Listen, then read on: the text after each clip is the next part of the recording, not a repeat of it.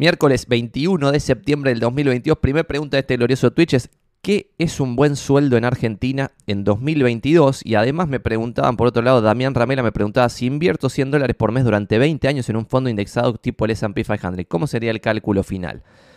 Vamos a tratar de responderlo de buen sueldo de varias formas y cada uno en su país trate de adaptarlo, pero yo voy a mostrar fuentes argentinas porque es el único mercado que conozco y en base a esas fuentes argentinas voy a sacar conclusiones para Argentina. Cada uno haga el equivalente para su país. Yo cuando alguien me dice, che, no, y voy a, voy a contexto, no se me aburran hasta llegar a un punto. Cuando alguien me dice, no, porque yo en el 2000 2007, ponele, ganaba 850 pesos por mes y con eso me compraba no sé qué, bla, bla, y yo le decía, ¿y cuánto ahorrabas? Y ahorraba 142 pesos por mes, algo así.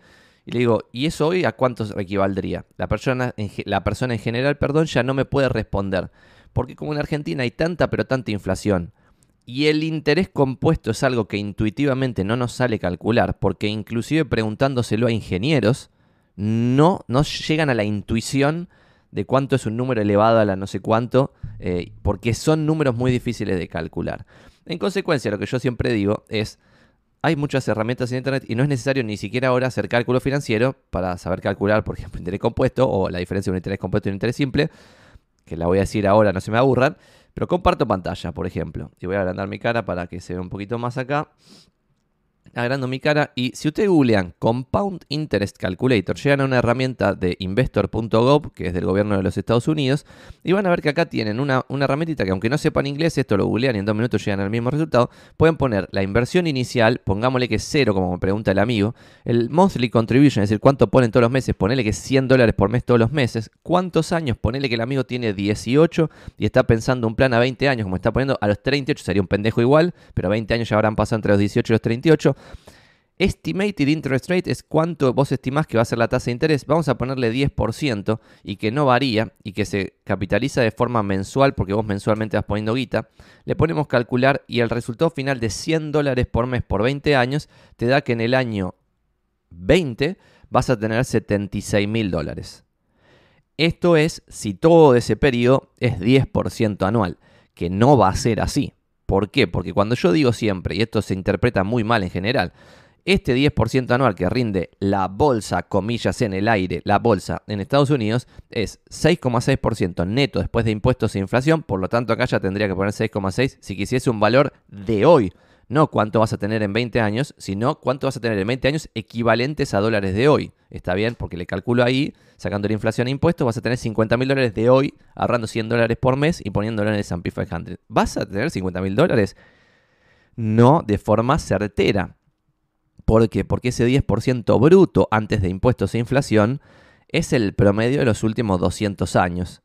Pero esto ya lo he mostrado, cuando vos ves un histograma, y acá hay otra cosa para googlear, ves un histograma del S&P 500, vas a que hay años, y esto vamos a ver si lo, si lo encuentro acá, si no voy a dejar de compartir pantalla para que no se haga cualquier cosa, pero pongo histograma, a ver si lo encuentro. Em, no, no lo tengo acá, me parece que en documentos. Ah, puede ser, eh, puede ser, puede ser, puede ser. Vamos a ver si lo encuentro. Bueno, pero en el histograma, para no, que no se aburran, vas a tener años donde ganas 50% y años donde perdés eh, un montón de plata. Entonces hay una variación tan pero tan zarpada que lo encontré por suerte para no que se aburran tanto. Histograma nominal de 194 años, que te lo hice yo. De 0 a 10% tenés todos estos años, es decir, el 24% de las veces el S&P 500 rinde de 0 a 10%, pero también tenés años que ganas de más del 50%, el 2,6% de los años, 5 años en una muestra de 196. En ningún año se dio una caída más del 50% en un solo año. Esto para darle contexto a, esto que estoy diciendo, en Argentina ha habido días individuales, un día en que el Merval bajó más de 50% en dólares. Por ejemplo, en las últimas elecciones cuando ganó el peronismo, en las PASO, ese mismo día la bolsa argentina bajó más del 50% en dólares, en un día. En Estados Unidos, en 196 años, nunca hubo un año entero en que baje más del 50% la bolsa. Entonces, cuando vos ves esto, ves que acá no hay una campana de Gauss, sino que hay una distribución tirada hacia lo verde, tirada hacia rendimientos que superan el cero. Por eso el rendimiento es 10%, pero en promedio. Si vos justo en el año 19 te agarra un 1931, que puede pasar, donde baja más del 40% la bolsa en un solo año, y ni hablar que después en los siguientes años, o sea, 1930 también está por acá en la catástrofe, o 32, no sé, pero cuando vos acumulás varios años de catastróficos, llegas a un resultado muy, muy malo, muy, muy malo. Miren, el 37 también estuvo por abajo del 30% cerrando el año, y esto tampoco muestra la total, total realidad, porque vos tenés años que han cerrado acá en la parte verde, es decir, que el año termina de enero a diciembre por arriba del cero, sin embargo, quizás en agosto la bolsa iba 23% abajo. Y quizás si vos no tenías la fortaleza mental para resistir ese 23% abajo, vendías cuando la bolsa estaba 23% abajo y la bolsa cerraba 5% arriba, ponele. Por lo tanto, te perdías un upside zarpadísimo. Entonces, ese 10% anual es una estimación. Vos podés estimar, y esto de vuelta, cuando les llega una situación de, che, ¿qué pasaría si ahorro 100 dólares por mes por 20 años? No se lo pongan en el cerebro a pensar, pues no les da el cerebro, no nos da a nosotros el cerebro para pensar cuál es el resultado final. O sea, si agarro a un ingeniero y le digo, che, por 20 años 100 dólares, no hagas ninguna cuenta, no puedes tocar una lapicera, no puedes agarrar una lapicera y me tenés que decir qué pasa si en 20 años al 6,6 eh, de renta y lo compones 100 dólares por mes, ¿cuánto llegas a tener? No te va a decir ni en pedo 50 mil dólares porque no tenemos la capacidad intuitiva de calcular eso. Entonces eso es el primer tema. Voy a tratar de resumir esto porque se va a ir al demonio la longitud de la respuesta. Sino dos cositas más que me gustaría googlear para ir a esto de sueldos. Que esto, esta es la revista Apertura que salió este mes. Una vez por año, Apertura, no me pagan por hacer este chivo. Saca acá sueldos eh, resumidos en base a encuestas de empresas grandes. Y acá quería ver solamente un solo gráfico, voy a decir, para no no voy a mostrar toda la data de, esta revista Apertura que tiene copyright, pero sí voy a mostrar solamente unos datitos acá de, por ejemplo, cuánto gana este, esto que está acá, es cuánto gana un profesional junior, la segunda escala un profesional semi-senior, un profesional senior, un supervisor, un jefe, un gerente y un director. También vamos a ver esos números y lo vamos a comparar como, como qué podría pasar si vos en vez de ser un empleado sos un comerciante. ¿Y cuál es la diferencia? ¿Cuáles son los riesgos? Y bla, bla. ¿Cómo se compara esto de profesional junior que voy a leer en breve? Se compara con dos cosas. Por un lado, les recomiendo, si son argentinos, si no busquen cuál es el equivalente en su país, RIPTE, googlean RIPTE hoy, por ejemplo, y el primer resultado que les sale es la fuente oficial del RIPTE, ponen acá publicación y llegan a un documento que tiene el RIPTE, que es la remuneración imponible promedio de los trabajadores estables en Argentina, y van a ver que en julio, que es el último dato que se tiene, es de 148 mil pesos, ¿está bien? 148 mil pesos, primer dato.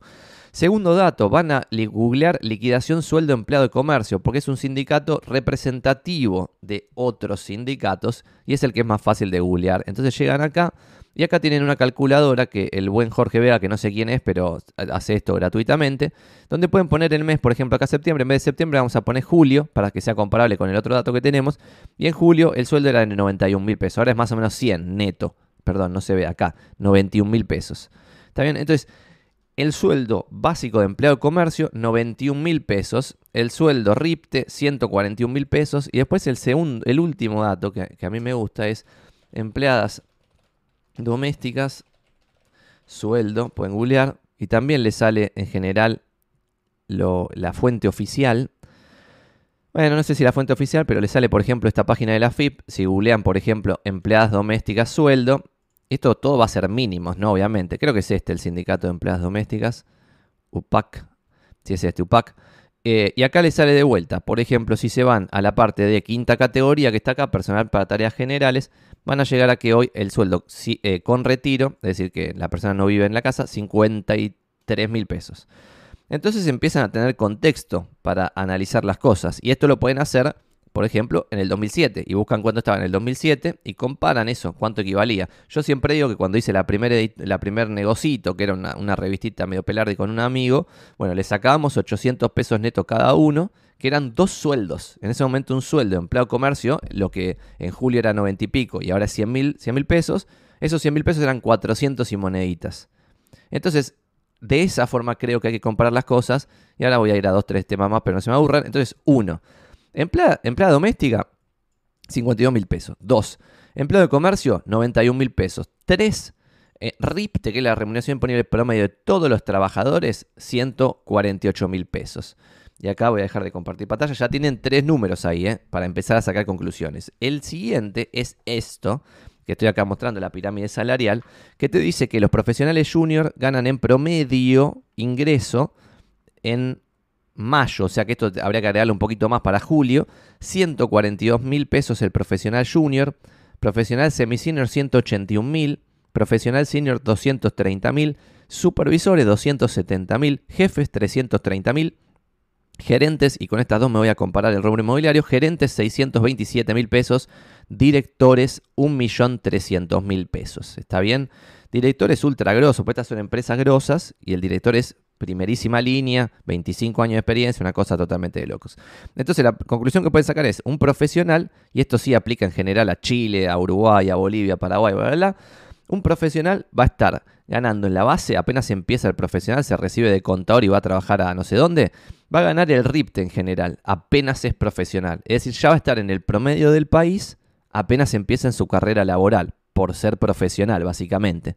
¿Está bien? Eh, y más o menos redondeando, es 50% más el profesional recibido graduado que la base de empleado de comercio. ¿Está bien? Y después de ahí vos vas viendo un crecimiento, un crecimiento ahí, pimbi, pimbi, hasta 1.300.000 pesos director y 630.000 pesos un gerente. Suponiendo 630.000 pesos un gerente, lo vamos a hacer en dólares. 630.000 dividido 2.75, más o menos el dólar se mantuvo los últimos meses. Son 2.300 dólares por mes por 12. 2.300, pongámosle por 12 son 27.600 dólares al año, pongamos 28 para ser generosos, en un puesto de gerente. Y si es un palo 300, el de director, dividido 2.75, te da mm, eh, bastante poquitito, que son 5.000 dólares por mes, redondeando, 4.000 largos. 5.000 por 12 te da 60.000 dólares eh, por año, el puesto de director, ¿está bien? Esto ya lo hemos hablado, pero para dimensionar esto, por ejemplo, no sé, voy a hablar de comerciantes y después del rubro inmobiliario, pero lo que, esto yo lo pensé siempre, ya cuando estaba en el colegio yo decía, pero ¿cómo puede? Explíquenme mejor, porque yo no entiendo. ¿Cómo puede ser que un, el que tiene un kiosco, que el kiosco tiene 8 metros cuadrados y es muy chiquitito y tiene una sola sucursal y trabaja él solo y no tiene empleados, no tiene demasiado riesgo y bla, bla, bla? El kiosquero está ganando 500 mil pesos y el profesional está ganando 140 mil, el médico que trabaja en el hospital de no sé qué se está reventando todo, el kiosquero también, ¿eh? pero dentro de lo que uno pensaría sin saber demasiado de, capitalismo, pensaría sobre el mérito, diría, che, el médico que, está salvando vida a la gente, debería ganar un poquito más que el kiosquero, no sé cuánto más, pero debería ganar un poquito más, ¿no? Bueno, 140 mil eh, versus 500 mil quizás el kiosquero. ¿Por qué? Ejemplos muy breves. Ahora lo de las figuritas, la boludez esta que, mostré antes que estaba organizando esto, figuritas. Un paquete, el Panini se lo baja al mayorista a 115 pesos y lo están vendiendo 300, se lo sacan de la mano. 300 menos 115 son 185 por paquete y vendés miles. Solamente eso. Entonces, cuando te empecé a pensar, cuando te pones a pensar comerciante versus empleado, los números cierran en general muy por arriba para el comerciante. Pero esto es que es la decisión obvia para cualquier persona ser comerciante.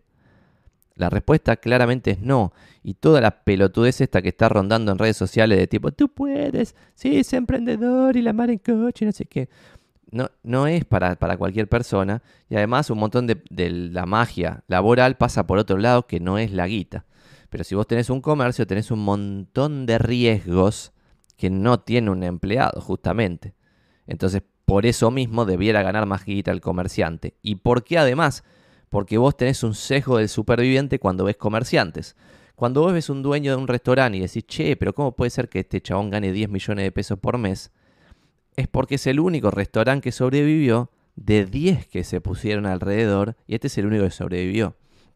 Después vinieron ocho más y sobrevivió uno. Y después vinieron cinco más comercios de, no sé, telas y sobrevivió uno. Y después vinieron cinco kiosquitos acá en la esquina y sobrevivió uno. ¿Está bien? Entonces cuando vos sacás el ingreso promedio, llegás a números deprimentes. Y ahora con esto conecto con el mundo inmobiliario. Eh, y si vamos a googlear, por ejemplo, Real, Realtor Income Average, pongámosle que sería el promedio de lo que gana un Realtor en Estados Unidos, llegamos a números que yo no la puedo creer de lo bajo que son, ¿no? Porque dice, as of January 2019, the average annual earnings for real estate sales agents was 41 mil dólares. O sea, 41 mil dólares ganaba un inmobiliario promedio en Estados Unidos, estando por debajo de el ingreso medio en Estados Unidos, income average US, pongámosle, bueno, 32 mil dólares, muy, muy, muy poquito por arriba estaba el income de un inmobiliario promedio. Y esto, cuando vos lo haces en Argentina, hágalo cada uno en su país, llegás a números aún más delirantes, porque en Buenos Aires hoy tenés 3.000 y moneditas de transacciones por mes, 3.000 y moneditas. El ticket promedio o mediano que serviría más está más o menos en 100 mil dólares. Y la comisión promedio, ponele que fuesen 5% o 5,5% o algo así, son 5 mil dólares promedio por transacción. Por lo tanto, el mercado completo son 5 mil dólares por 3.200 transacciones por mes. Son solamente 16 palos hoy por mes si, no, hice bien la cuenta, sí, 16 millones de dólares por mes, que se divide entre 33 mil personas que trabajan de esto. Entonces, cuando vos sacás el ingreso promedio del inmobiliario por las compraventas, es de 500 dólares. Esto es depreciable, 500 por 12, ya te da 6 mil dólares. Pero con 6 mil dólares estás en un puesto recontrabajo de lo que acabamos de hacer. Porque un, porque un gerente gana 28 mil dólares al año y un director 60 mil dólares al año. En Argentina, ¿no? Argentina está muy alicaído. Esto lo mostré otro día con el, con el CPM en YouTube, que es un equivalente. A ver, si los sueldos son bajos, la gente consume cosas baratas, entonces el CPM de la publicidad tiene que ser barato. Esto va a cambiar, va a tender a un promedio histórico, ya lo dijimos 800 veces. Pero entonces, el promedio del rubro inmobiliario es que el inmobiliario promedio gana 6 mil dólares al año. Pero acá viene el final. No existe el promedio, no existe el promedio. El promedio no existe, no, es un concepto. Porque cuando uno piensa, piensa, no, si el inmobiliario promedio gana 6 mil dólares, entonces cuando yo me cruzo con un inmobiliario probablemente gane 6 mil dólares. No. No estamos hablando del número que indica el número más repetido. Que creo que en estadística eso se llama la moda, ¿no? Lo más repetido. Sino que estamos hablando de un promedio. Y la locura absoluta del rubro inmobiliario, que lo pueden ver, por ejemplo, en quienes son anunciantes Premier en zona prop y cómo al verlos Premier vos podés deducir cuánta plata están poniendo en publicidad las distintas inmobiliarias. Y vas a ver que hay poquitas que están poniendo mucha plata en publicidad y una abrumadora mayoría que está poniendo casi nada en publicidad. Avisos simples, el paquete más mínimo para poder decir que está en zona prop y listo. Y eso es equivalente, y lo puede ver cualquiera, no es necesario tener inside information del mercado, de cuáles son los que están ganando mucha guita o probablemente estén ganando mucha guita y cuál es la mayoría que probablemente esté ganando poco y nada porque hay otros negocios inmobiliarios que están adheridos, que son los alquileres, la administración de alquileres, la administración de consorcios, cositas jurídicas que la mezclan con abogados, bla, quilombo, distintas cosas. ¿Está bien?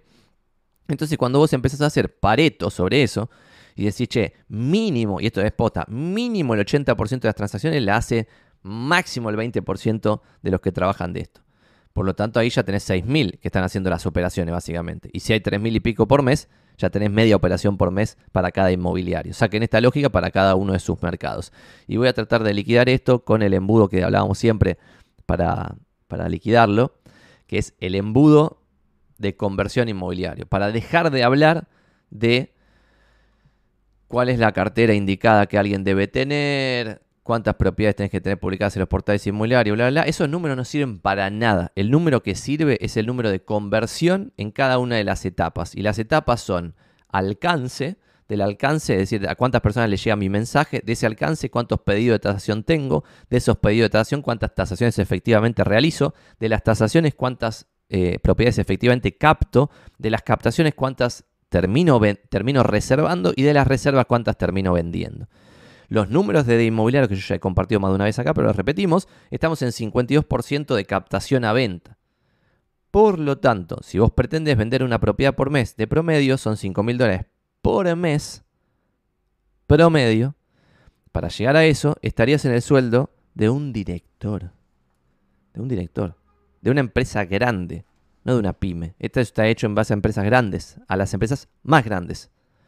Entonces puedes ganar como un director vendiendo una propiedad por mes. Promedio de todo lo deprimente que está Argentina hoy, etc.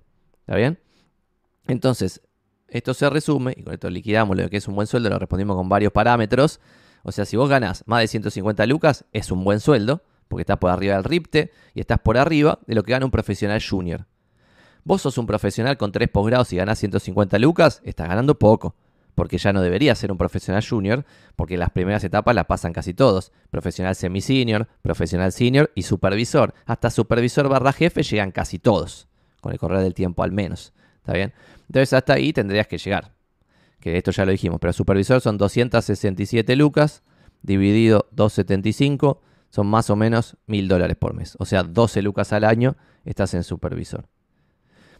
En consecuencia, si vos ganas más de mil dólares por mes siendo inmobiliario, estás ganando muy bien. Valora tu trabajo, déjense de romper las pelotas.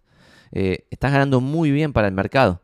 Porque quizás hay inmobiliarios que están ganando 5 mil dólares por mes como un director, pero el director está infinitamente más formado que el que la está rompiendo en el rubro inmobiliario. ¿Y por qué pasa eso? Y acá viene el final, y lo voy a conectar con una charla que estábamos teniendo el otro día acá de puertas adentro de inmobiliarios, y es si vos te metes en un mercado donde todos dan un servicio de cierta calidad y cobran cierto precio, y vos podés dar un mejor servicio, muy probablemente, el mercado muy probablemente permita cobrar más caro.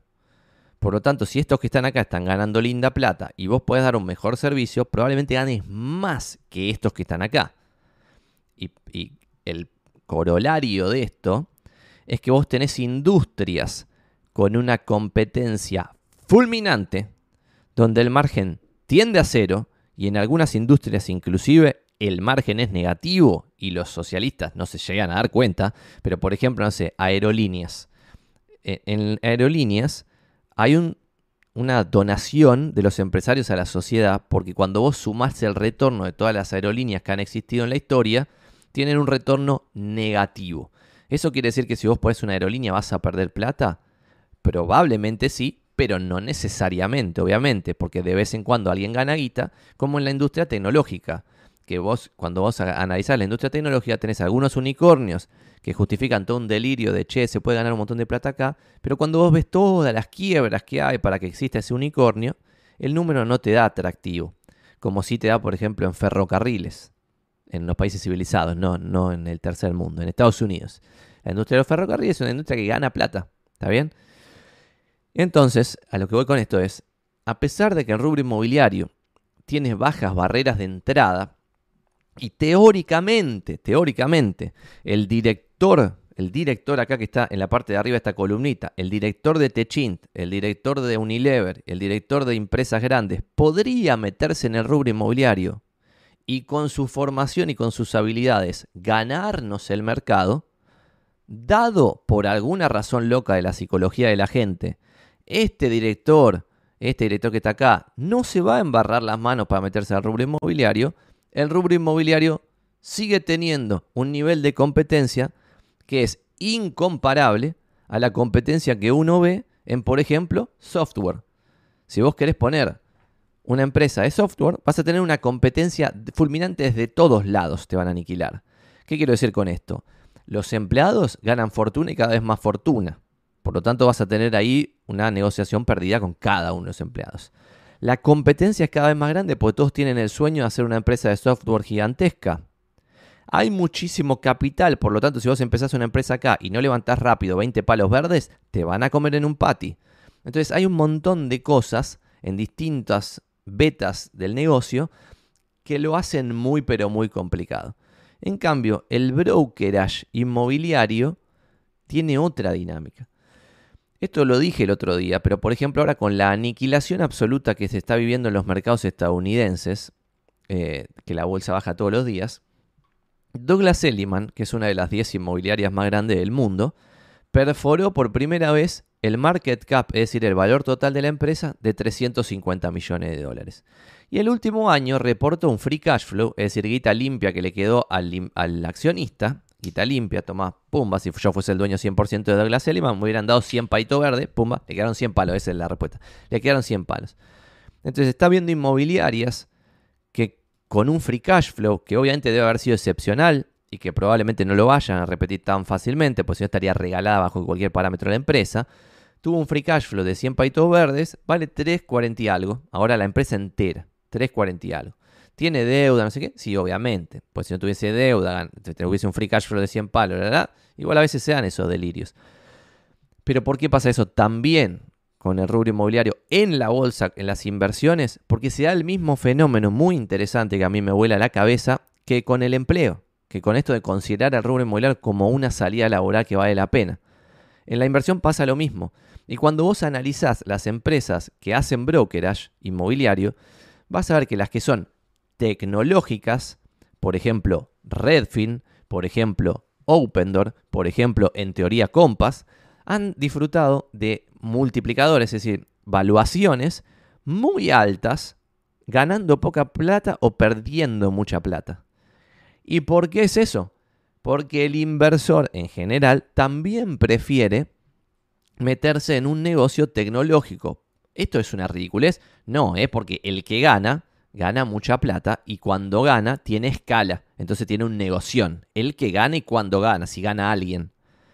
Entonces vos tenés el mercado inmobiliario estadounidense dividido en inmobiliarias tradicionales, pero que no son las tradicionales de acá, tradicionales en franquicias, redes gigantescas, multimillonarias, pero más tradicionales que no tienen modelo tecnológico, a pesar de que a veces se quieren vender como tecnologías para poder tener esas market cap, esas valuaciones de empresa gigante tecnológica.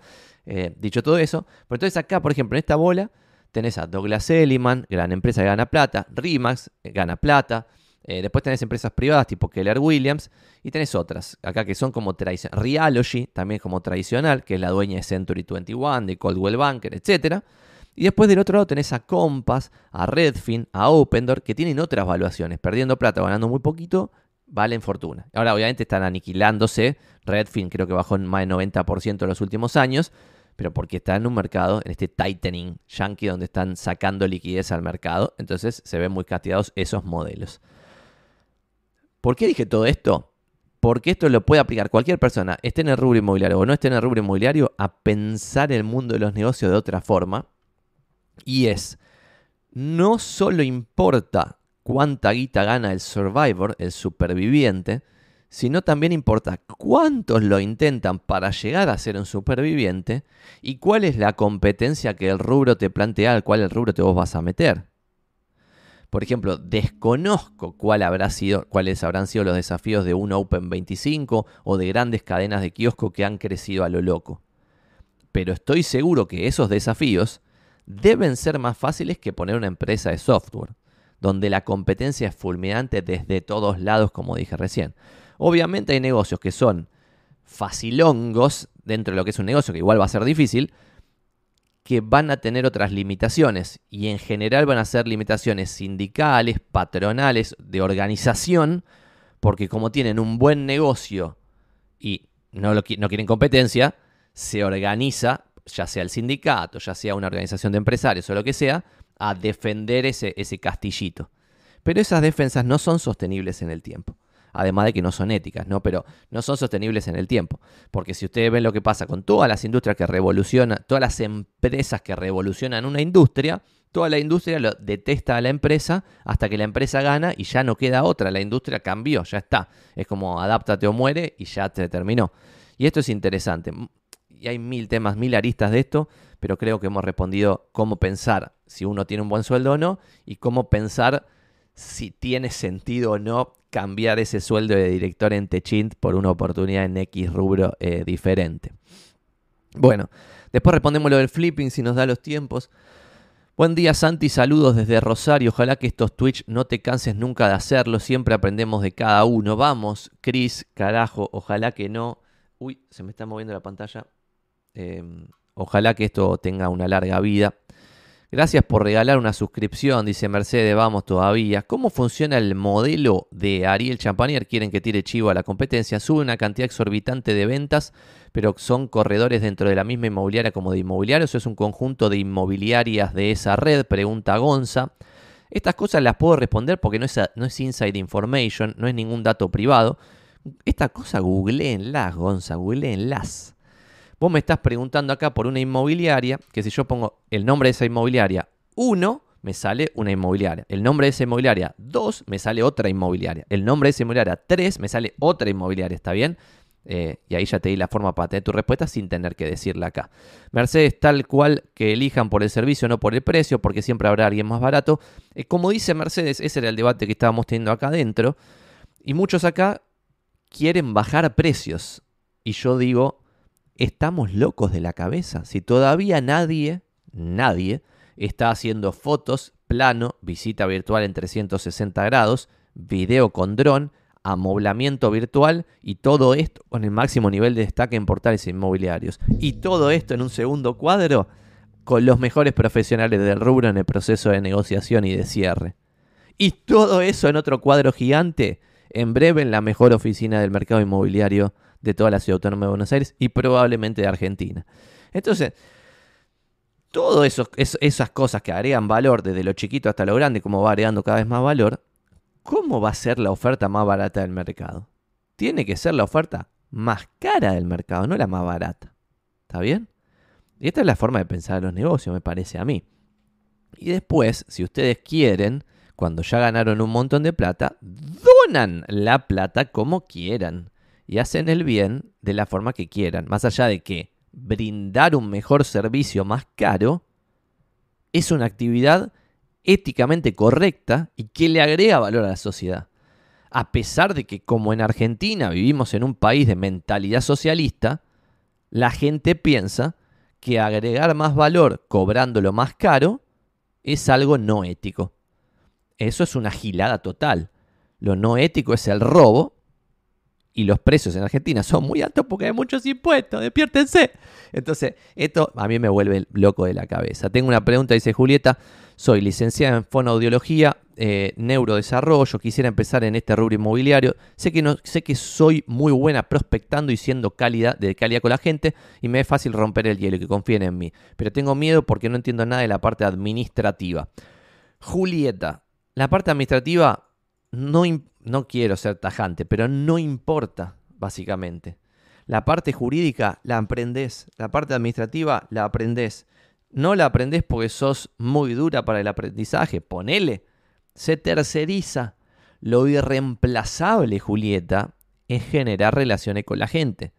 Y acá hay un twist súper interesante. Y es, inclusive siendo medio asqueroso como yo, que cuando voy a una reunión no estoy saludando a todo, abrazándole, no soy así eh, tipo simpático por default. Así y todo, logro generar un montón de relaciones con la gente desde otro lado. Y mi lado es este que estamos viendo acá, que es eh, regalar todo. Es decir, alguien me pregunta algo, se lo paso, trato de agregar valor, siempre estoy tratando de ver cómo mejorar la propuesta, de mejorar lo que hago, mejorar mi trabajo, mejorar, mejorar, mejorar, mejorar. Entonces eso se valora positivamente y me terminan generando relaciones nuevas todo el tiempo por eso.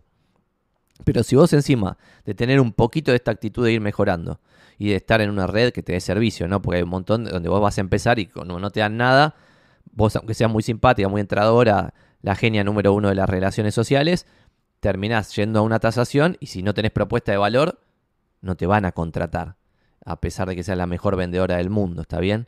Entonces hay varias cosas, pero no me preocuparía en absoluto por la parte administrativa, jurídica, no sé qué.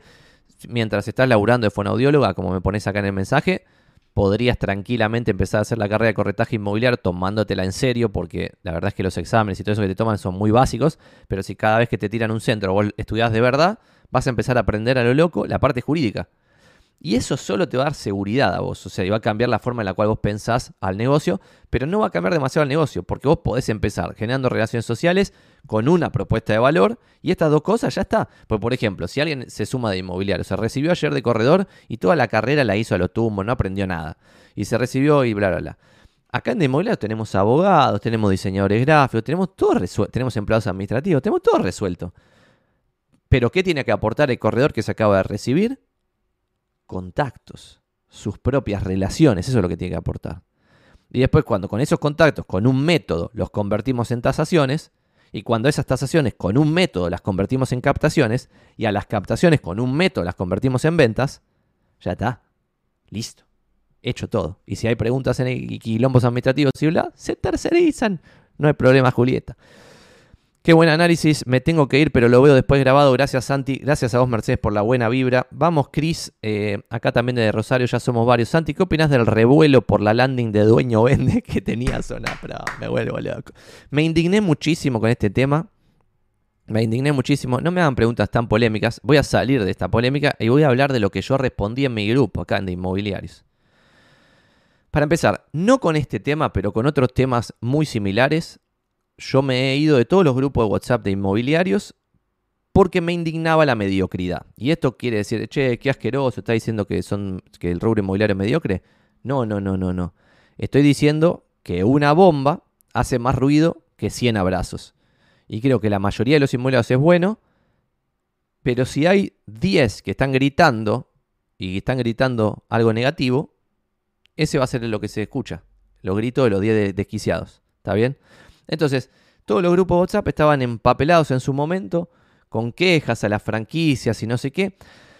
Y yo planteaba, pero no podemos aprovechar este grupo de WhatsApp que tenemos entre 50 colegas pujantes que laburan bien, que están vendiendo, para hablar de cómo mejorar aún más el servicio que damos, porque con cada mejora nos vamos alejando del resto de la competencia y cuando ya estemos acá y la competencia esté acá, ya va a ser imposible que la competencia nos alcance la propuesta de valor que le va a agregar valor al cliente final y eso se va a poder cobrar, como ya lo dije antes. Bueno, ahí me cagaron todos a porque estaban felices criticando los modelos de negocio de otras redes y bla, bla, bla. Que obviamente pueden tener cosas criticables, ¿eh? Y obviamente esto que me estás poniendo vos de una landing de Doño Vende puede ser criticable. Para mí no tiene sentido que un inmobiliario pujante se ponga a gastar su energía mental y su poco tiempo que tiene en la vida criticando lo que hace otro. Ese otro va a hacer lo que se le cante y está todo bien, que haga lo que quiera la otra empresa. El problema verdadero acá es que los inmobiliarios no debiéramos tener un negocio donde estamos todos atomizados acá abajo 33.000 inmobiliarios en Capital Federal, y que necesitemos de un solo proveedor para generar leads de compradores, por ejemplo. Hoy no pasa eso, ¿eh? Hoy vos generar leads de compradores por Zona Prop, por Mercado Libre Inmuebles, por Argen Prop, por otra empresa nueva que ahora salió, que la estamos probando nosotros, así que todavía no la voy a mencionar porque todavía no sé si funciona, pero que tiene un montón de portales chiquitos, pero que los unificaron en una sola empresa.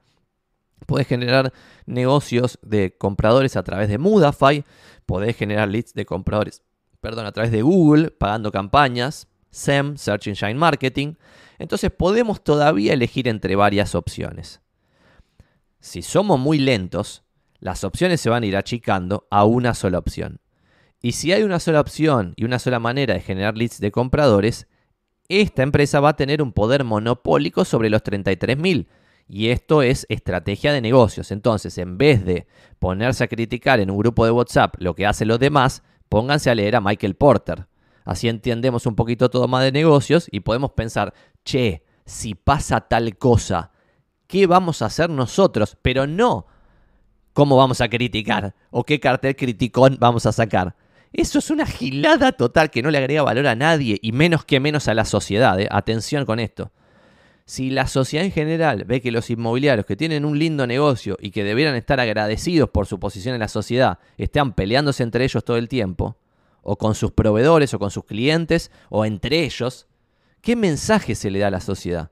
Un mensaje realmente nefasto. Y eso puede ser un muy mal final, que sea la regulación del rubro.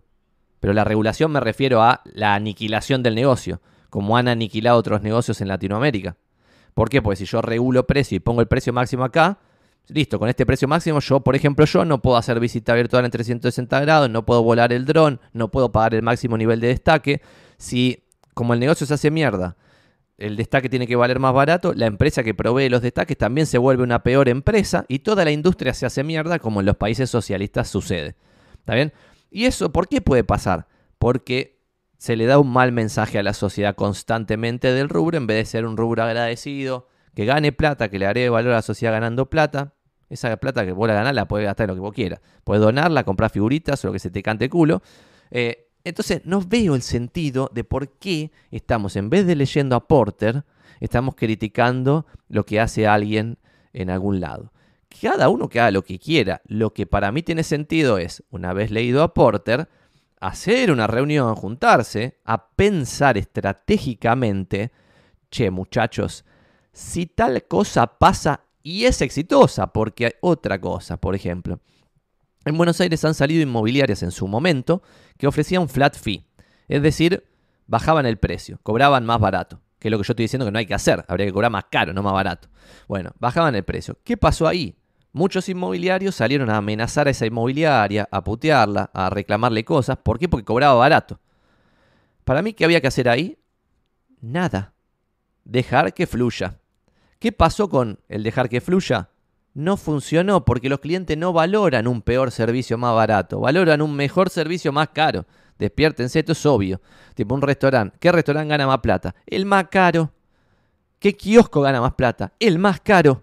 ¿Y por qué el kiosco A puede cobrar 20 pesos, lo que el kiosco B cobra 15?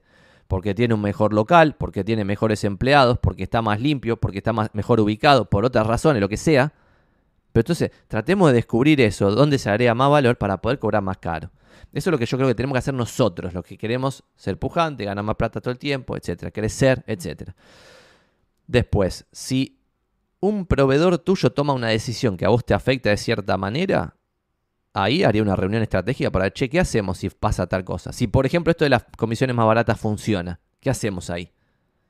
Bueno, quizás hay que hacer otro negocio, cambiar el modelo por completo para que seamos concebidos de otra forma para poder seguir eh, laburando desde otro lado y no meternos en esta competencia fulminante de todo el tiempo estar peleándonos por precio.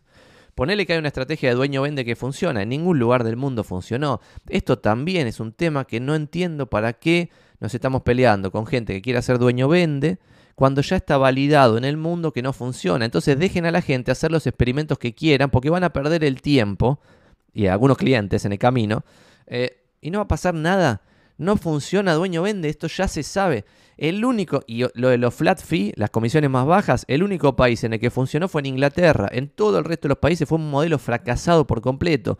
La misma empresa, Purple Bricks, que triunfó en Inglaterra con el flat fee, cobrando más barato, fue a Estados Unidos fracasó y cerró las operaciones. Y antes de cerrar empezaron a cobrar comisión en vez de flat fee. O sea, prostituyeron su propio modelo para sobrevivir e igual no sobrevivieron. Fueron a Australia, tampoco sobrevivieron. Entonces, ponele que mañana, en octubre del 2022, en Argentina donde yo estoy, o en Bolivia donde vos estás, o en Paraguay donde vos estás, o en Uruguay donde vos estás, sale un modelo de flat fee. ¿Vos te tenés que preocupar por el modelo de flat fee? Para, para nada. Lo más probable es que fracase. Déjalo fracasar tranquila a la persona. Déjalo fracasar tranquilo. La destrucción gloriosa del capitalismo que genera valor. Si hay 100 empresarios probando, probando cosas, 10 la van a pegar y se van a llenar de plata, pero los otros 90 nadie se va a acordar. De los 90, que hay 50 que ahora laburan de taxista, 10 que no sé qué de qué laburan, 2 son operarios en una fábrica y 3 no sé cuánto, no se le acuerda a nadie de ellos. Y sin embargo, el valor que le agregaron a la sociedad es zarpado. ¿Por qué? Porque al poner ese restaurante que funcionó mal en Palermo, le diste una señal al siguiente empresario de lo que no había que hacer.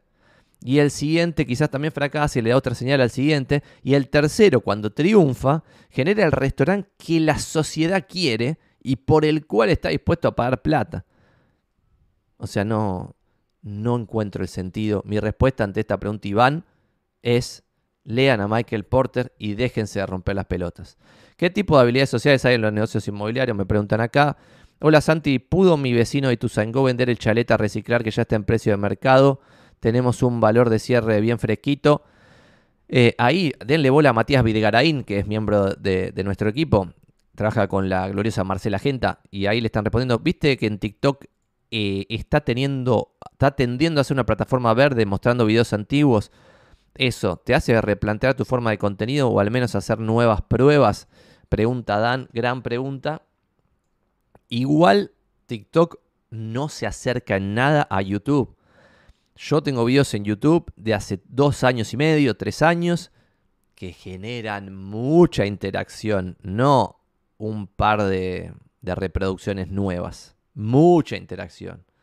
Entonces, para mí la plataforma verde por excelencia es YouTube y después tenés un montón de grises hasta las plataformas totalmente no verdes que son Facebook, Instagram, excepto con los Reels, Instagram un posteo, bla. Y en el medio vos tenés un montón de cosas. Por ejemplo, los Reels de Instagram, a mí todavía los pocos que se pegaron siguen siendo consumidos al día de hoy. Videos de, Instagram Reels. Entonces es un poquito más verde que, los, eh, el feed, pero mucho menos verde que YouTube. Entonces no le veo el sentido. Y el otro, y para responder esto, Dan a un comentario que está bueno. Ah, voy a mostrar la presentación para, para agregar un poquito de valor como, como estamos acostumbrados, de algo que mostré este lunes acá en De Inmobiliarios, que es un resumen de un libro. Empecé a resumir una vez por semana, pues un resumen de un libro con tipo 10 píldoras o 10, 10 consejitos, 10, 10 cositas mínimas de, de cosas que nos podemos llevar de...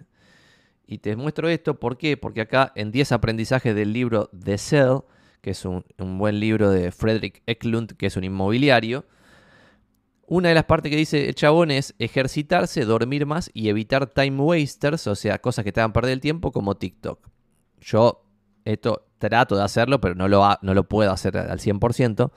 Y acá puse una, una cara de este narcotraficante. porque Para dar el mensaje de que, al igual que en esos casos, esos negocios totalmente poco éticos y nefastos, pero al igual que en eso, hay un aprendizaje que es los exitosos, en ese caso, no consumen eh, lo que venden. Entonces, si TikTok es un time waster, debiéramos generar contenido para TikTok sin consumirlo. ¿Está bien? Como hace Frederick Eklund y como hace Ryan Serhant y como hacen todos los inmobiliarios grosos que generan contenido para las redes sociales pero que quizá no están en las redes sociales. Y diferente es un YouTube a un TikTok. En YouTube vos puedes estar evitando leer un libro porque no te gusta leer libros, bla, bla, bla. Como dije antes, lean a Michael Porter.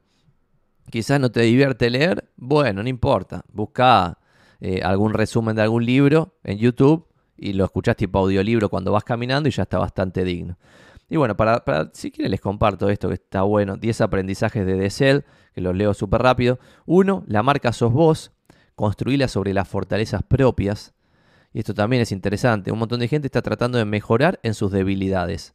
No importa si tu debilidad, o sea, yo soy medio asqueroso son poco simpáticos. Si supero cierto límite, o sea, si puedo una reunión y puedo forzarme a saludar a la gente y parecer más o menos simpático, está perfecto, listo. O sea, no tengo que mejorar en eso que ya es una debilidad, pues nunca vas a ser sorprendentemente bueno en eso.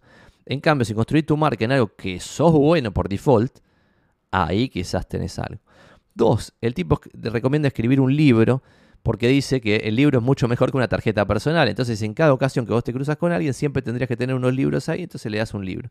A mí, en base a esto, cuando lo leía, se me ocurría que cuando tenga mi libro impreso, debiera, cuando voy por la calle, siempre tener tres libros, ponele, encima. Tres libros míos encima, con una dedicatoria en la primera página que diga crack, coma, eh, gracias por el saludo en la calle y te deseo el máximo de los seis y no sé qué. Y cuando te cruzas a una persona totalmente random que me saluda, por decir Santi, te sigo los videos, no sé qué, le regalás un libro en la primera página dice gracias por saludarme en la calle, me levantás el ánimo, lo que fuese, se cae de culo. ¿Qué tarjeta personal? Una locura total eso. Tres, poner en la firma del mail eh, en lo que sos el número uno. Y acá hay un desafío muy importante para pensar en qué cada uno es el número uno. Yo lo tengo bastante claro, pero es difícil. Y mucha gente me dice, Santi, pero yo no soy el número uno en nada. Todos somos el número uno en algo. Hay que ver cómo segmentás el mercado o la tarea o lo que fuese hasta que sos el número uno en eso. Yo, por ejemplo, se puedo decir ahora, tengo el canal número uno de YouTube de Argentina sobre real estate. ¿Está bien?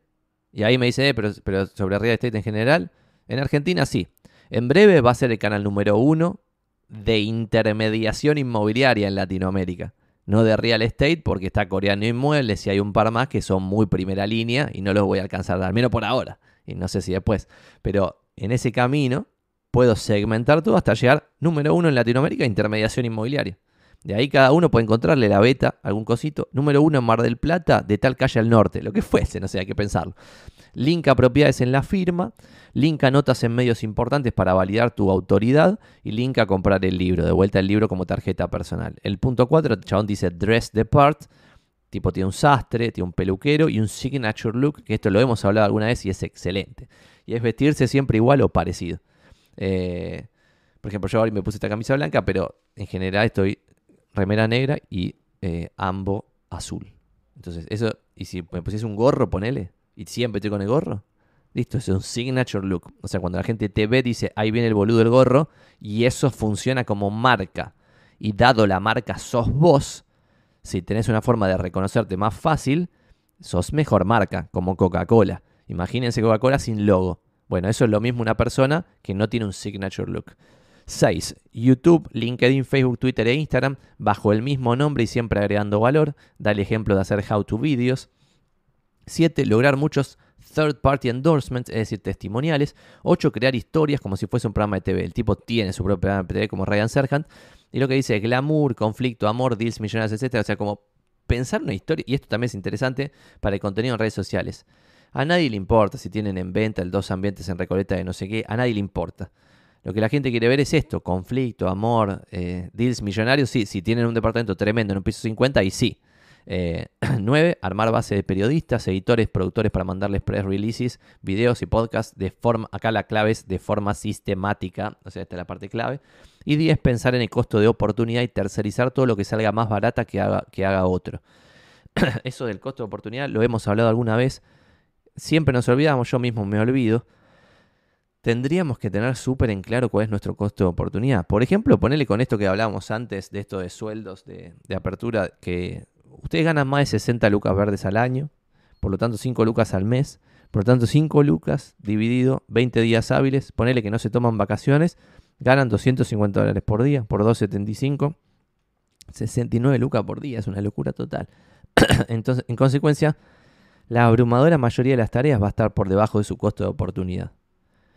Entonces, debieran tercerizar todo y dedicar su tiempo a conseguir una cosita más, un negocito más, una relación más, una propiedad más, una tasación más, porque eso va a funcionar muchísimo mejor que estar haciendo ustedes mismos la tarea de llevarle a la escribanía los papeles, imprimir no sé qué cosa, ir a hacer un trámite de no sé qué otra cosa, bla, bla, todas cosas súper tercerizadas. Y cuanto más se focalicen en el costo de oportunidad, más van a ir tercerizando cosas cada vez más importantes. La muestra de las propiedades la puede hacer otro, ya está. La negociación la puede hacer otro, ya está. La captación la puede hacer otro, ya está. La tasación la puede hacer otro, ya está. ¿Saben la cantidad de corredores que se gradúa por minuto? Es una casa de loco. O sea, Listo, la puede hacer otro, tercerizar, tercerizar, tercerizar. Cuanto más tercerizar, más tenés la, potencial de crecer. Y también más la probabilidad de hacerte mierda porque tu costo sube y tu riesgo sube. Sigue en venta, me muero que se acuerdan, me vuelvo loco, dice Ale. Eh, vamos, Ale, mandale mensaje a Santi para que podamos ayudarte. Increíble esta comunidad. Poné tu celular, Mati Videgaray ahí. Em, así se, se contactan directamente con vos si querés. Bueno, ¿qué preguntas nos quedaban acá? ¿Cómo te metiste en la industria en la que estás ahora y por qué? Vamos con esta que es interesante, quizá puede agregar un poquito de valor, que ya... Y voy a tomar un poquito de café antes. Y hagan alguna preguntita más. Y si no, vamos a ir leyendo también las que nos quedaban acá de qué te parece Menganito. Le empecé a escuchar esa, no le vamos a dar mucha hora.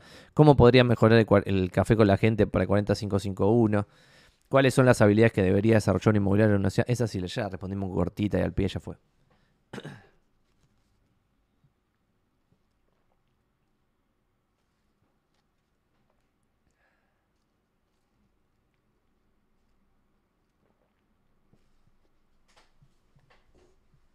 Vamos a continuar. Vamos a ver acá. Me tiran un chivo. Qué guachines, ya está. El chat acá está.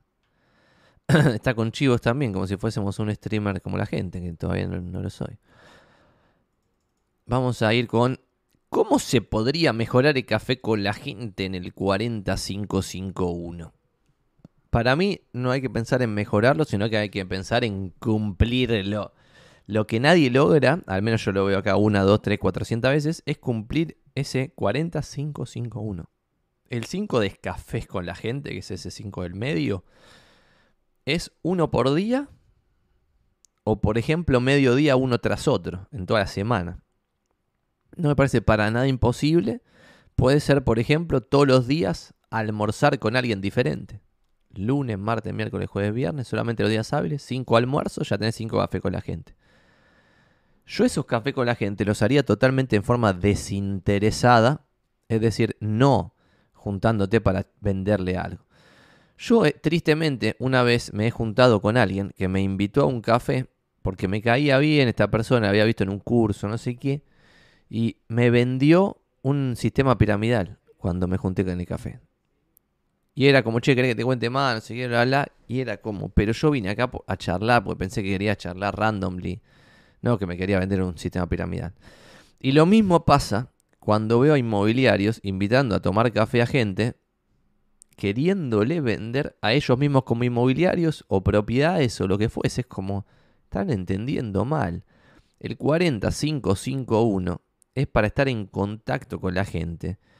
El 40 es 40 contactos por semana, es decir, conversaciones de WhatsApp, llamadas telefónicas, un pequeño mensajito de texto. 5 ítems de valor personalizados, 5 cafés presenciales y un ítem de valor masivo. En ese ítem de valor masivo para todos, ahí sí pueden ser un poco más chivo. Y ahí cuál es la magia. Si vos cumpliste el 40551, te juntaste 20 veces en el mes presencialmente con 20 personas y tuviste 40 por 4, 4, 8, 12, 16, 160 contactos, por lo tanto a toda tu base de 155 personas la contactaste, o quizás no porque cada dos semanas contactaste a alguno, está perfecto, o algunos los contactaste todas las semanas, si no llegaste a toda, todas las bases en el mes, pero si vos tenés 155 personas con las cuales les agregás valor de forma desinteresada, esa es la clave, te juntás presencialmente, tenés conversaciones, y estas personas, esas 155 con las cuales hiciste estas tres acciones desinteresadas, ven ese ítem de valor masivo, que es de valor, no tiene que dejar de ser de valor, pero que quizás ahí tiene un chivo y queda bien en claro que sos inmobiliario, que sos inmobiliaria, que sos inmobiliaria, y entonces ahí con eso capturas los negocios que salen porque desinteresadamente generaste relaciones con la gente. Para mí esto de cómo se podría mejorar, la pregunta hay que invertirla en cómo no cagarla, porque veo mucho café con la gente encarado desde el lado del chivo. Y encarado desde el lado del chivo es el lado que no va a funcionar, que no va. No, no, no, no, no. Tiene que ser desinteresado. Y cuando ustedes se juntan, ya esto lo dijimos alguna vez, con un abogado con el cual se juntan, o con un escribano, quizá tiene más onda, con un escribano con el cual hicieron no sé qué operación y les cae bien y no sé qué y no sé cuánto y bla, bla, bla. Bueno, lo que yo pienso ahí es, che, piensen antes de ir al café, ¿cómo le van a agregar valor? ¿Qué le van a contar? ¿Qué van a decir? ¿Qué puede llegar a servirle a la otra persona? ¿Está bien? Y desde ese lado puede tener sentido un resultado diferente al que estás teniendo ahora. Santi Ruiz dice, ¿pensás que negocio el house flipping? Te voy a mostrar dos o tres videos míos, que no los vamos a poner a ver completos, pero te lo, voy a googlear acá eh, para ver si llegamos a... Comparto pantalla. Por ejemplo, este video, cómo comprar, refaccionar y revender departamentos en Argentina, paso a paso un fix and flip. Esto lo hice hace bastante tiempo, este video. Bueno, del diciembre del 2020, plena pandemia heavy metal. Conté un poquito los casos y mostré mis Excels como ven acá. Excel muy eh, específico mostrando los números de dos fix and flip, o sea, gran valor me parece ese video. Ese es el primero, cómo comprar, refaccionar y revender departamentos en Argentina paso a paso, un fix and flip. Y después tengo otro eh, otro video que dice perdí 100 mil dólares, algo así. Si es este. Que el título del video es cómo flipear casas. Me salió mal el fix and flip y perdí 100 mil dólares. Dark side del flipping houses. Como ven acá puse fix and flip, fixing clouds, flipear casas, todos los keywords del... Pero igual no funcionó porque tiene 1800 views nada más. Pero se meten acá y este... Miren qué fondo blanco, tremendo. Eh. Bueno, en este video cuento otro caso, que es un caso en el cual eh, compramos un departamento, lo refaccionamos, vivimos ahí, después lo revendimos, y si hubiéramos puesto la plata en el S&P 500, hubiéramos ganado 100 mil dólares más que lo que terminamos ganando con el Fix and Flip. Dicho eso, para responder tu pregunta del Fix and Flip, voy a responder, voy a leer un poquito un mail que recibí de Instituto Baikal. No se me aburran que son poquitos párrafos, comparto pantalla, este es el mail que habla del contexto en Estados Unidos para que ustedes saquen sus propias conclusiones de lo que puede llegar a pasar ahí y lo que yo creo que puede pasar acá. Y para ver lo que puede pasar acá, voy a mostrar un video divertido del Merval, de estos mervaleros que hacen videos falopa que me encantan. y vamos a ver primero con lo serio y después con este gran video de Argentina Barrani Amerindia. Pero primero les voy a compartir este dato serio del quantitative easing y del quantitative tightening. Y vamos a leer este mail para ver el contexto del mundo. Leo, no se me aburran. El contexto es difícil, para aliviar la recesión de 2008 derivada de la crisis hipotecaria, la Fed y otros bancos centrales llenaron el mundo de liquidez. Lo hicieron bajando tasas y comprando instrumentos de deuda largos, lo que se llama quantitative easing. ¿Está bien? Llenaron de liquidez el mundo. El temor de que toda esta liquidez se traduzca en inflación no se materializó en ese momento. Entre 2009 y 2018, el mundo vivió una enorme inflación de activos. La mayor parte de los activos, bonos, bienes raíces, arte, etc., subieron de valor. Pero esa inflación nunca llegó a la calle. El pan, los alquileres, los pasajes, etc., se mantuvieron más o menos estables. Esto estaba re bien hecho este email. Esto permitió a la Fed retirar esa liquidez de manera muy lenta, sin provocar grandes temblores financieros.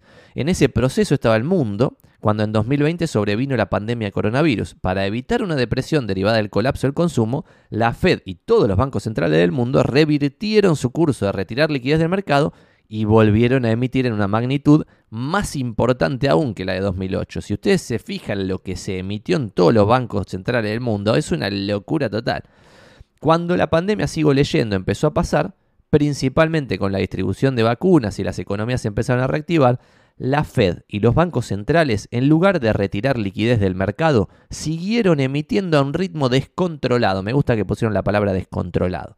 Para muchos esto fue un enorme error. Bueno, es impresentable emitir, pero a veces como que está más justificado que en otras ocasiones. A diferencia de la experiencia de 2009 a 2018, esta vez toda esa liquidez, sumada a los problemas logísticos derivados de los lockdowns de la propia pandemia, provocó una enorme espiral inflacionaria en todo el mundo, como no veíamos desde los años 70. Busquen US Inflation en periodos largos de tiempo y van a ver que esto es verdad. Ven un gráfico con la inflación controlada desde el 80 hasta el 2020, ponele, y ahora estamos en un nivel de descontrol de los 70. Yo de vez en cuando cuando sale el nuevo dato de la inflación siempre se lo paso a mi viejo y le digo, estamos por llegar a la máxima inflación de tu vida. Todavía no se dio, pero estamos ahí, ¿eh? estamos a 10 años de la máxima inflación de tu vida. O de tu vida adulta ya es. O sea, si alguien tiene 60 años hoy, está viendo la inflación en dólares más alta de su vida adulta o de su vida consciente después de los 10 años. Esa espiral inflacionario fue durante todo el año 2021 desestimado por los bancos centrales y muchos gobiernos, que siguieron estimulando la economía global. A este contexto inflacionario se sumó el shock energético derivado de la invasión de Rusia a Ucrania.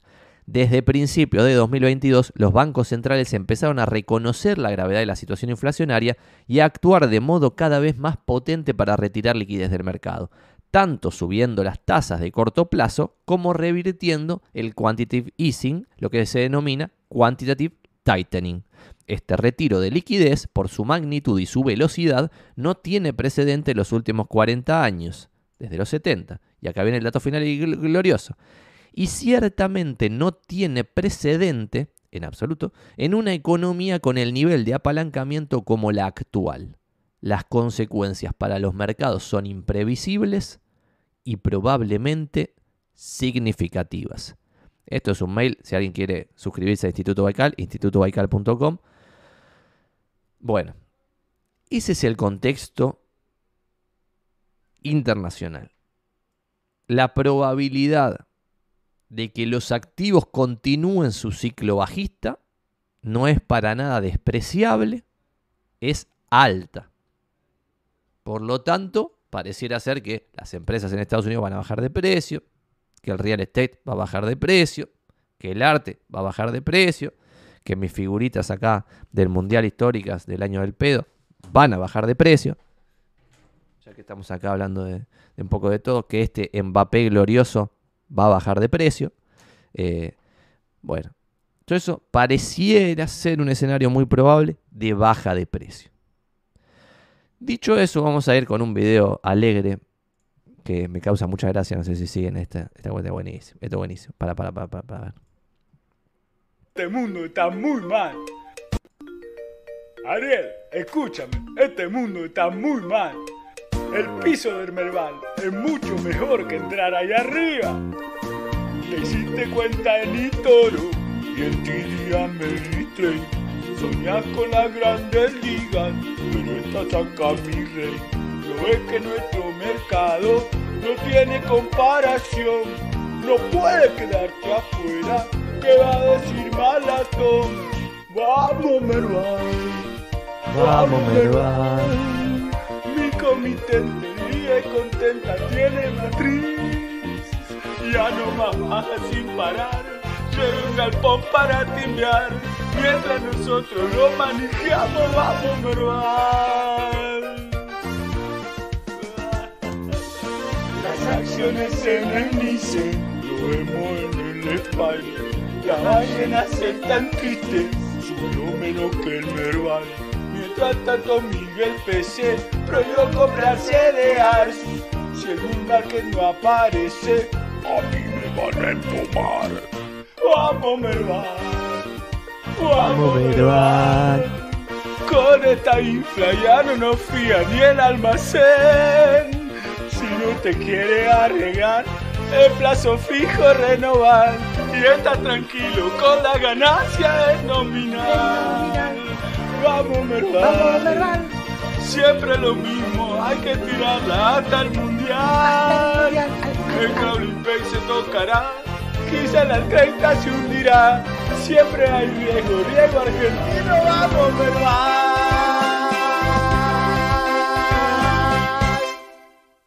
Esto es espectacular, me vuelvo loco. Eh, no sé si valoran este video como lo valoro yo, me parece espectacular. Parece una obra de arte increíble por completo, es impresionante. Eh, bueno, dicho eso, yo me sorprende lo barato que está todo en Argentina. Y todo es todo.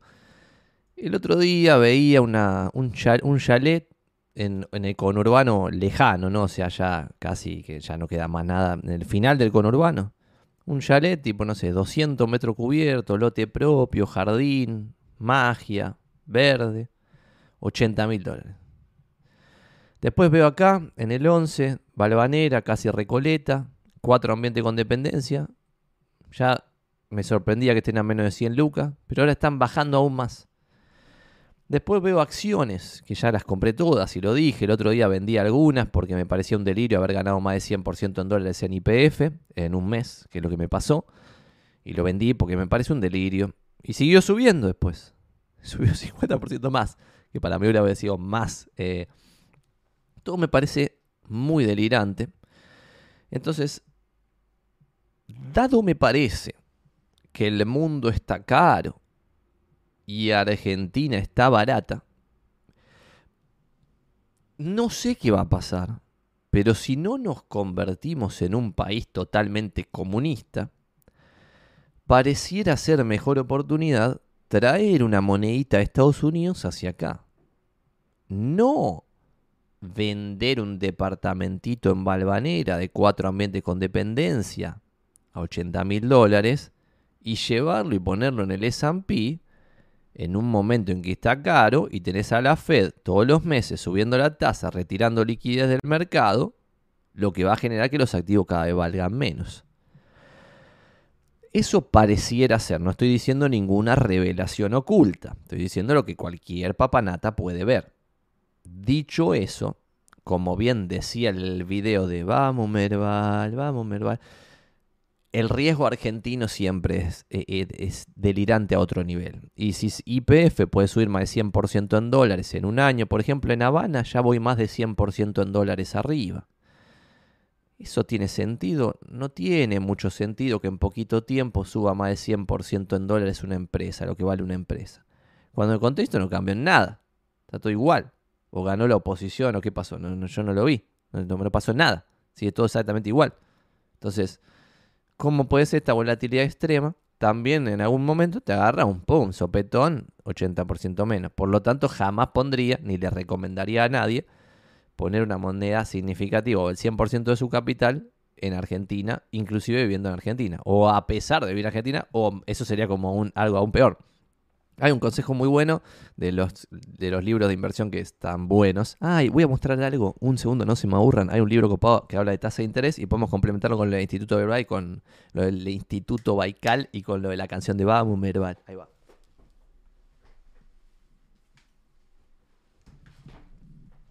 Ya lo encontré, ¿eh? fue rápido esta vuelta. A veces los hago esperarme dos minutos ahí buscando un libro. Este es The Price of Money, la historia de las tasas de interés. Eh, y ya me gusta el título, porque The Price of Money es como el valor, el precio del tiempo. Pues una tasa de interés es eso, ¿no? Es ponerle precio al tiempo. Voy a mostrar este grafiquito que tiene 5 milenios de eh, la tasa de interés. Vamos a ver si este cámara guachina me, lo, me lo agarra bien. Gracias a Dios me lo agarra bien. Pueden ver ahí los 5 milenios, ¿no? Hay como una tendencia a un número ahí en el medio que ese número es el 3% anual. 3% anual. Eh, esto comienza con la primera data que se tiene de las tasas de interés. Eh, ¿Está bien? En el 3000 a.C. Y después hay otros puntos en el medio, obviamente no está todo conectado, es una escala que tampoco es, o sea, está como cortada en el medio porque hay lugares que no hay data. Pero después ves, no sé, en el 1700, 3% anual, en el 1800, 3% anual, 1950, 3% anual. Después ante la crisis subprime, 3% anual. Y después tenés un periodo que como ven acá, lo mostré, ¿no? Ahí, que se ve que en 5 milenios no hubo salvo en la crisis del 30, ahí, la década del 20, la década del 30, de 1920, 1930, y en la actualidad, la tasa pegada al cero. La tasa, esta tasa libre de riesgo, la tasa de prestarle a un Estado dominante, a un Estado imperialista, eh, plata, que te la va a devolver, que te pague en cero o negativo, es una cosa insólita en términos históricos. Insólito, no se vio nunca. Insólito. ¿No se vio nunca? Sí, se vio una vez hace 100 años, pero si vos te agarrabas esto de cada del 20, cada del 30 y bla, bla, bla, acá, cuando la tasa estaba cerca de ser, nunca había pasado negativo hasta ahora, bueno, era la primera aberración estadística de tipo, che, esto cuándo pasó, no pasó nunca, no sabemos dónde estamos parados. Bueno, entonces, esto podría indicar no solo el escenario muy probable de baja de los activos en el mundo, dada la subida de tasas, que retira liquidez del mercado y menos billete para todas las pelotudeces, como mi cartita de Mbappé que sube de precio todo el tiempo.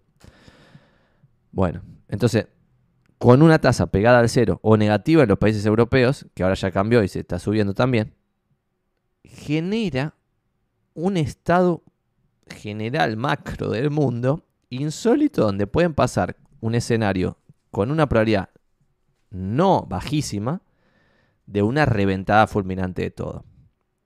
Por lo tanto, ahí yo no diría esperar en cash, 100% cash, que, las cosas cambien, porque a ver si lo que se sucede es que deciden no seguir subiendo las tasas. Si no siguen subiendo las tasas, no bajan la inflación. Y si la inflación es alta y vos te esperás en cash, te hace mierda.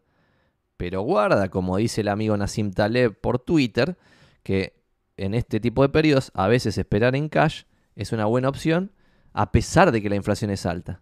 Porque a principio de año o hace un año, algo así, Taleb puso, che, está bueno esperar en cash, y todos lo putearon, tipo, che, vos sos boludo, si hay 8, 8 9% de inflación en dólares, y el tiempo le dio la razón. ¿Por qué? Porque la bolsa yankee bajó 20%, es decir, las acciones de las empresas bajaron 20%, y además te fumaste el 9% de inflación anual. ¿Está bien?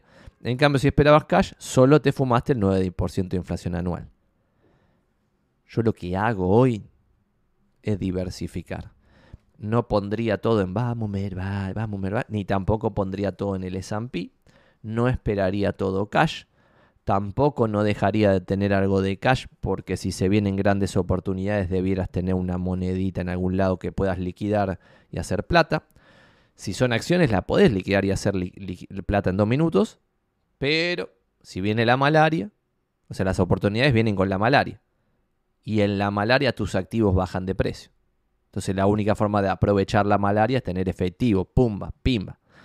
Entonces, diversificación sería mi consejo, pero no porque lo aconsejo como teórico, porque The Price of Time me dice que nunca hubo tasas eh, cercanas al cero negativas en cinco milenios, sino porque es lo que estoy haciendo. ¿Está bien?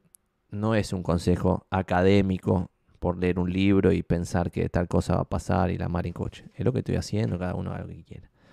Esto no es un consejo de inversión, lo decimos siempre. No me van a poner nervioso por el video de Vamos Merval para que quede claro que acá estamos eh, divirtiéndonos.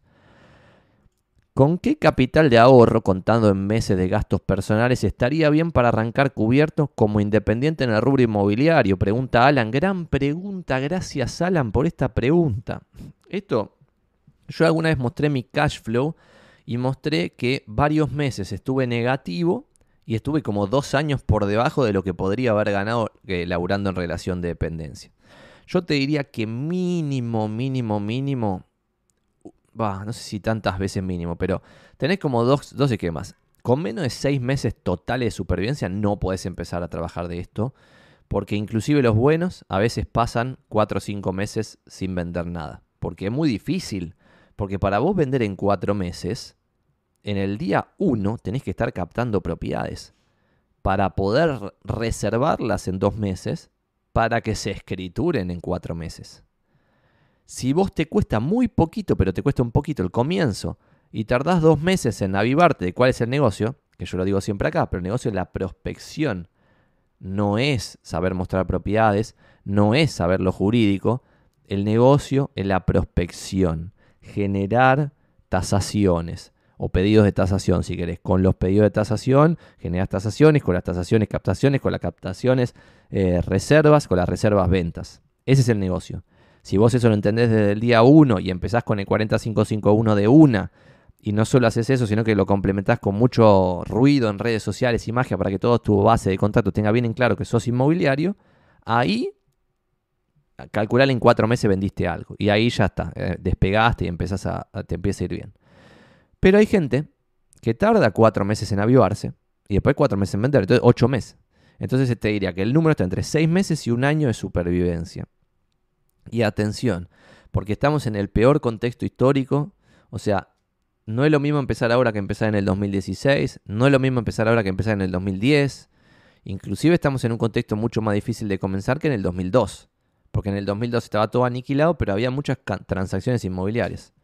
Em, así que fíjate porque quizás le dedicas nueve meses a comenzar en el rubro inmobiliario para después darte cuenta que no te funcionó, nunca más volver a meterte y quizás no te funcionó porque empezar en este contexto era muy difícil y no porque no te hubiera funcionado en ningún ningún contexto. No sé si me entiendo, no sé si me hago entender cuál es la diferencia. Hay gente muy buena que comienza ahora y no vende porque es muy difícil, porque quizás le, le piden 10 tasaciones, va a las 10 y en los 10 no capta porque al propietario no le cierra el precio, porque no le logran transmitir ustedes que la propiedad vale 80 y no 100. ¿Por qué? Porque hay otros tres papanatas que le dijeron 100 en vez de 80. Entonces, obvio, ustedes recién empiezan y otros tres que tienen 20 años de experiencia le dijeron 100, pero no venden nada esos, esos tres. Pero no importa, es muy difícil que vos te sepas defender si no tenés experiencia. Y como hemos dicho acá más de una vez, hasta que vos no haces 100 tasaciones, no entendés el negocio el negocio me refiero a, todas las conversaciones que se te pueden dar y todo lo que puede llegar a suceder. Para mí tienen que ser 100 tasaciones para que vos termines de entender el negocio. Eh, si no, estás ahí como en el aprendizaje. Y quizás en este contexto hacer 100 tasaciones te trae muy poquitas ventas. Y en otro contexto te trae un montonazo de ventas descontroladas. O sea, es una gran diferencia. Santi, me voy a mostrar una casa que un colega trae el comprador. Está lloviendo a cántaros en Córdoba y no puedo, no puedo cambiar la visita para mañana. Increíble, si la vendemos es un milagro. Ramiro, muchos éxitos en esa visita. Ojalá que, no, que lo pueda mostrar relativamente bien. Yo una vez mostré una propiedad, una casa en Devoto, con un, eh, ¿cómo se dice? Eclipse que se hizo de noche, tipo a las 2 de la tarde. Y yo dije, si esto no es una señal para que ustedes compren esta casa, ya no sé qué puede ser una señal. Eh, yo no me había dado cuenta que el eclipse era justo en ese momento, pero fuimos a ver la casa, ponerle a las a la una y media o una cuarenta y cinco, lo que fuese, y tipo estábamos en la terraza y a las dos de la tarde, pum, noche cerrada porque fue eclipse. Eh, fue hace tres años o algo así. Y no la compraron. Pero me hubiera encantado que esas personas lo compren porque hubiera sido una, épica la anécdota que hubiera quedado de eso. Como tipo, si hubiera sido alguien más espiritual, así alguien más eh, conectado con no sé qué, quizás decía, che, esto es de verdad una señal, la casa está buena, está en precio, está pim, pata, pum, pam, pam, listo, vamos para adelante. Vamos Merval, vamos Merval, dice Luis eh, Díaz Lencinas, tuve que eh, banquinear y poner balizas porque no podía creerlo. Excelente. Marcelo Tincani, pensé que habías comprado acciones argentinas baratas y esperar unos años. Esa era mi idea, Marcelo Tincani. Quería quedármelo muchos años. Pero necesitaba plata para esta refacción y eh, mis opciones eran o vendía dólares o vendía IPF que había subido 110% creo en dólares. Entonces dije, vendo IPF y cuando vuelve a bajar lo vuelvo a comprar, me la juego, ¿no? O sea, no me acuerdo a qué valor vendí en dólares, pero después de que yo vendí siguió, siguió la subida descontrolada. Ahora le está afectando un poquito la bajada general de, la bolsa, pero no, no, no, vendí todavía cerca de este 7 dólares la acción que está ahora. No me acuerdo cuánto estaba, pero sé con algo.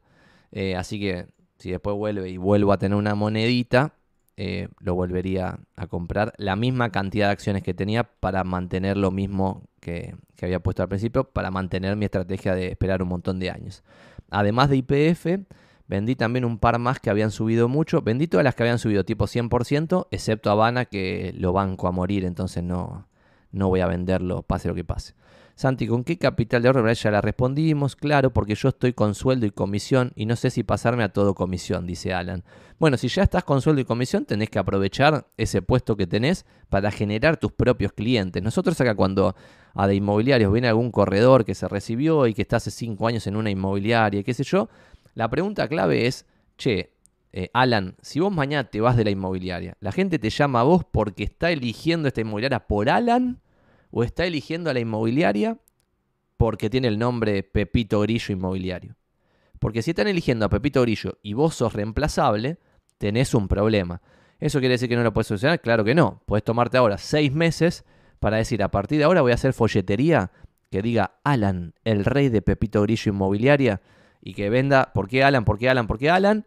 Después cuando vendés la propiedad, va siempre vos, siempre hablas vos, siempre vos, siempre vos, siempre vos.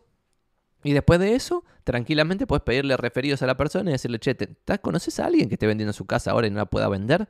Y la persona te va a decir, obvio, Alan, que te vamos a tener en cuenta cuando nos crucemos con alguien, porque nos caes re bien todo. Y ahí la respuesta, un poquito más agresiva, es, pero, pero pensemos ahora, de tus compañeros del colegio, seguro que hay alguno que está intentando vender su casa y no la puede vender. Silencio estratégico. Y ahí, bueno, no mucho más vas a presionar si no te quieren decir un nombre. Pero después, tipo a los dos días, mensajito, pum, che, ¿te acordaste de alguien? Y así con varios. Y cuando a 20 le hiciste eso, después vas a saber cuántos referidos per se vas a tener desde el día 1. Es muy difícil empezar de cero, sin negocios, sin propiedades, sin carteras, sin pedidos de tasación, sin local a la calle y haciendo campañas por internet y bla, bla, bla. Es difícil, pero no es imposible. Juan Falcone dice, Ramiro me pasó una vez que iba a mostrar un lote en un barrio cerrado y había llovido zarpado la noche anterior. La entrada se me deslizaba el auto para los costados por el barro tremendo que había. Bueno, tristeza total. Pobre el amigo Juan Falcone y se lo vendió. Impresionante, me vuelvo loco. Eh, Matías Sosa Real de Santi, ¿qué opinas de hacerle firmar al cliente comprador un registro de visita cuando vamos a ver una propiedad? ¿No es medio chocante? Lo hacen ustedes y con esto vamos quizás a terminar el Twitch porque tengo cosas que hacer y ya superamos las 11. Pero te voy a mostrar, Mati, la ficha que nosotros que hacemos firmar. No me parece chocante si lo haces muy breve y con buena onda. No le vas a hacer llenar un formulario con 14 preguntas, ¿no? Porque es deprimente. Pero te muestro uno, por ejemplo, nosotros en Inmobiliario tenemos un modelo de estos para cada inmobiliaria, este que te muestro de Santiago Magnín, el mío. Entonces, por ejemplo, acá tenés eh, ficha de visita, le meto zoom para que se vea mejor. Esto es lo que le hacemos firmar a los visitantes, a los, los potenciales compradores en realidad. Pones fecha, se lo completás vos. Horario de la visita, se lo completás vos. Dirección del inmueble, se lo completás vos. Informamos que mostramos la propiedad de referencia al señor, se lo completás vos. En la visita del señor cliente fue acompañado por, esto es por si viene con otra inmobiliaria, lo completás el nombre de la otra inmobiliaria. Eh, y acá pones ubicación, edificio y propiedad y le decís al cliente, ¿Me podría marcar para yo poder reportarle al propietario cómo va la comercialización? Acá, ¿qué le pareció la ubicación, el edificio y la propiedad en sí misma? Son solamente tres crucecitas. Y si quiere, me pone acá qué fue lo que más le gustó y lo que menos le gustó. Una palabra por línea o dos palabras, lo que usted quiera, bien rapidito. Y compraría este inmueble, una preguntita y, y listo. ¿Le das la ficha? Son literal, 3X que tiene que poner, dos palabras y un circulito en sí o no si compraría este inmueble. Esto lo hemos dicho, Mati, alguna vez, pero como hay más de 2.000 videos en YouTube, entiendo que no, quizás ya hace mucho que no lo repito. ¿Por qué hacemos esta ficha de visita? No solo lo- la hacemos para después poder reportarle al propietario vendedor lo que está pasando, sino que cuando le ponemos este compraría este inmueble y el cliente nos entrega en la mano, nos dice, toma, acá tenés la ficha, pibe, agarrás la ficha y si la ficha dice compraría este inmueble, tiene redondeadito el sí, vos con la ficha en la mano, dejo de compartir pantalla porque ya- te mostré la ficha, con la ficha en la mano, vos mirándolo al tipo en la cara, le decís, che, pero si acá pusiste que comprarías este inmueble, ¿por qué no me estás haciendo una oferta? Silencio estratégico. Cuando pasa eso, en general el cliente te dice, lo compraría, pero el precio la verdad que no me cierra. Eso en general te dice. Respuesta, si el precio no te cierra, ¿qué precio te cerraría? Dijo, está en 120, ponele, y el chabón te dice, y yo pensaba hasta menos de 100, quizá 90, y como está 120, yo sé que no, no, va, no va a tener chance, por eso no lo compraría, porque la verdad que con esa humedad y no sé qué, yo te voy a poner 10 lucas en sí, me quiero hasta 100, así que 90. Bueno, yo 90, te- y ahí va a depender del conocimiento que vos tengas de la propiedad, de cuánto negocia el propietario, bla, bla, bla. Pero vos podrías ahí decir dos cosas. Uno, bueno, si querés 90, te puedo tomar una reserva en 90. Con tan solo mil dólares hacemos una reserva en 90 y vemos qué pasa. Si total perdido por perdido, si la verdad te gustó el inmueble, vi que pusiste bueno y muy bueno en todas las cosas, no pusiste nada en que menos te gustó y lo comprarías en 90, intentémoslo, ¿qué perdemos? Bueno, si logran ahí sacar una reserva, no la hubieran sacado sin la ficha. Y por otro lado, tienen una negociación con el cliente propietario vendedor. Por lo tanto, ya van a empezar a saber si el cliente vende en 105, en 110 o en no sé cuánto. Si el cliente vendedor baja a 105 y no se vende porque el comprador no llega a 105, se mantiene en 90, ponele, al menos ustedes ahí ganaron la inteligencia de que en 105 vende. Por lo tanto, la siguiente conversación con el propietario vendedor es, ¿para qué estamos Carlito publicando en 120 para perder el tiempo? Salgamos en 106 y yo te prometo que no bajo más de 105 porque ya lo sé. Voy a, cuando alguien me lo quiera reservar, le voy a decir que es valor de lista o nada. Y cuando vos publicás en 106, te llueven las visitas porque estás en precio de cierre y ya está. Y vas a conseguir esa oferta en 106. Y esos mil, después ves dónde tipo se gastan en alguna boludez y lo que fuese. Entonces esta es la primera. La segunda es, vos ya, ya hiciste la negociación y es la segunda vez que te pasa esto, hiciste la ficha y bla, bla, bla. Ponele que estás en 106, ya sabes que es 105, no sé qué, y la persona te dice, no, yo más de 90 no pago. Y ahí le aprovechás para explicarle y le decís, mira, yo esta propiedad la tenía en 120. El precio de mercado posta es 110. Pero yo sé, porque tuvimos una negociación eh, fracasada anterior, que, y tenés que ver cómo justificás el 110 de precio de mercado, ¿no? Pero anclás en 110 y después le decís, pero yo sé que esta propiedad se vende en 105. Los 90 que vos querés ofertar, la verdad que no, no te tomaría la oferta pues, para perder el tiempo, pero ¿cómo es un 105? Si vos me puedes ofertar 100, hacemos una negociación. Y ahí ves qué pasa. Porque quizás te está tanteando, no sé qué, pero tenés una conversación de precio, tenés una conversación de cierre, tenés una conversación de reserva que no tendrías sin la gloriosa ficha de visita Mati que te acabo de compartir. Eh, duele sacrificar la lechuga, dice Marcelo Tincani. La verdad que a mí no, no me molesta mucho sacrificar la lechuga en general, pero si tengo que sacrificar la lechuga a 270, me da mucha bronca. Porque además esta pelotudez de la cara chica y que se está manchado y no sé qué. 3% menos con el 270 que lo estoy regalando. Es una cosa de locos. Y encima también veía que estas últimas semanas el dólar tipo... El dólar... El contado con liqui. El dólar bolsa. Todo lo que uno puede acceder no para de bajar. O sea, recién ahora rebotó. Pero por ejemplo, ahora contado con liquidó 98 lo vendo. Pero contado con liquidó 70 no lo vendo ni en pedo. Eh, prefiero vender IPF que subió 110%. Eh, me parece lo más coherente, ¿no?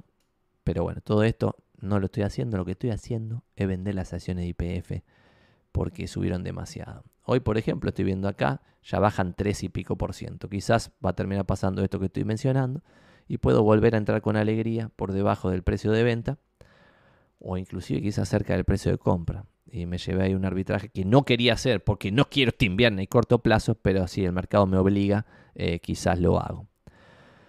Hubiese hecho lo mismo, dice Marcelo Tincani, Manu manda un abrazo y bueno, vamos a ir liquidando ahora, son 11 y 10 y nos vemos la próxima, el próximo miércoles, si esto lo están viendo en YouTube, los miércoles a las 9.30 am, transmitimos por twitch.tv barra Santi Magnin Realtor este, esta transmisión de una hora y media en general.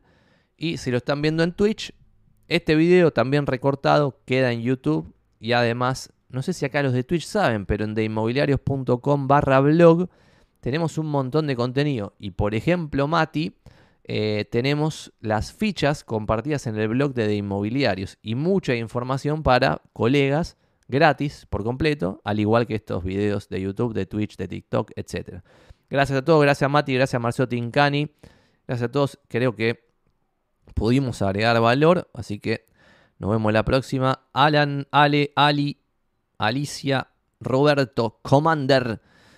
Cris Pavón, Cristian Hazard, Dan Cherno, Fabio Franco, Gonza, Iván Matías, Iván Redondo, Juan Falcone siempre presente, Castel Colmo, Luis Díaz Lencinas, Luna, Maestro Plinter, Manu, Marcelo Tincani, Mariano Martín, Matve, Matías Sosa, Capo, Maxi de Robertis, Miguel Buffi, Pablo, Paul, vamos carajo, Paul, Pereira Propiedades, Mastino, Roberto, Rodri, Romerito, Rubén Spike, Vian Valentina, Víctor, Viernes 1505, Yanina Peloso, Yani, saludos para todos, nos vemos la próxima.